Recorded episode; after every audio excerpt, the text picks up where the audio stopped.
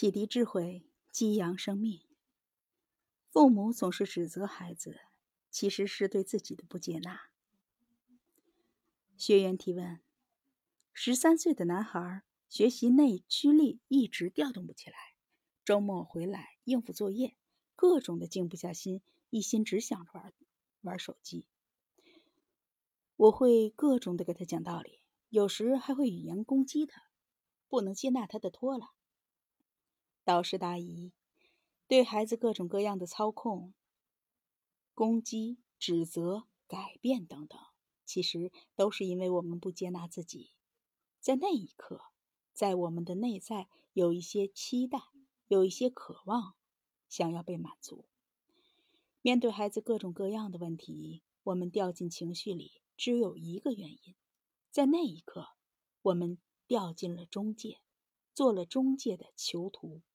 在那一刻，我们掉进了情绪，做了情绪的奴隶。背后的真相是什么呢？我们的人生剧本启动了我们的人格模式，在无效的人格模式里，我们内在有各种各样的负荷生气，甚至有些创伤反应。孩子是我们的镜子，如果父母觉得我不够好，我不接纳自己。我没有办法活好自己，我们就没有办法去支持我们的孩子，影响我们的孩子，更没有办法接受孩子活出了自己。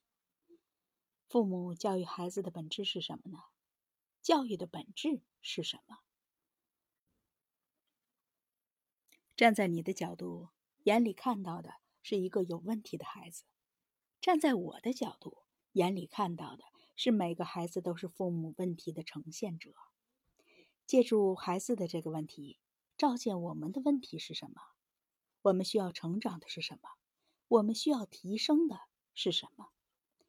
一个有问题的父母，一个活在各种各样的无效模式里面的父母，三观出问题的父母，人格模式不够圆融的父母，在孩子成长的过程中，一定也会透过孩子彰显出来。孩子是我们的镜子，当孩子出现问题的时候，不是研究孩子，而是研究我们自己；不是研究问题，而是成长我们自己，突破那些问题，超越那些问题。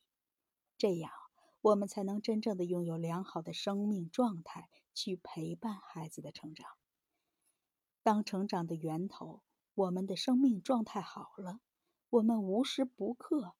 都在生命的角度、生命的层面、心灵的层面影响着我们的孩子。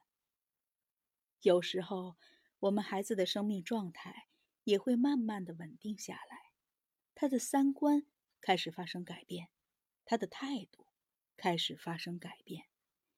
教育是用生命影响生命，用生命呼唤生命，用生命陪伴生命。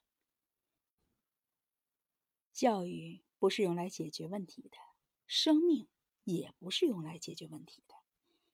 教育是看孩子在这个过程中有没有经验到生命里各种各样的体验，有没有经验到爸爸妈妈对他的接纳、对他的包容、对他的爱、对他的陪伴。他有没有在这个过程中感受到爸爸妈妈透过他而获得的成长？这很重要。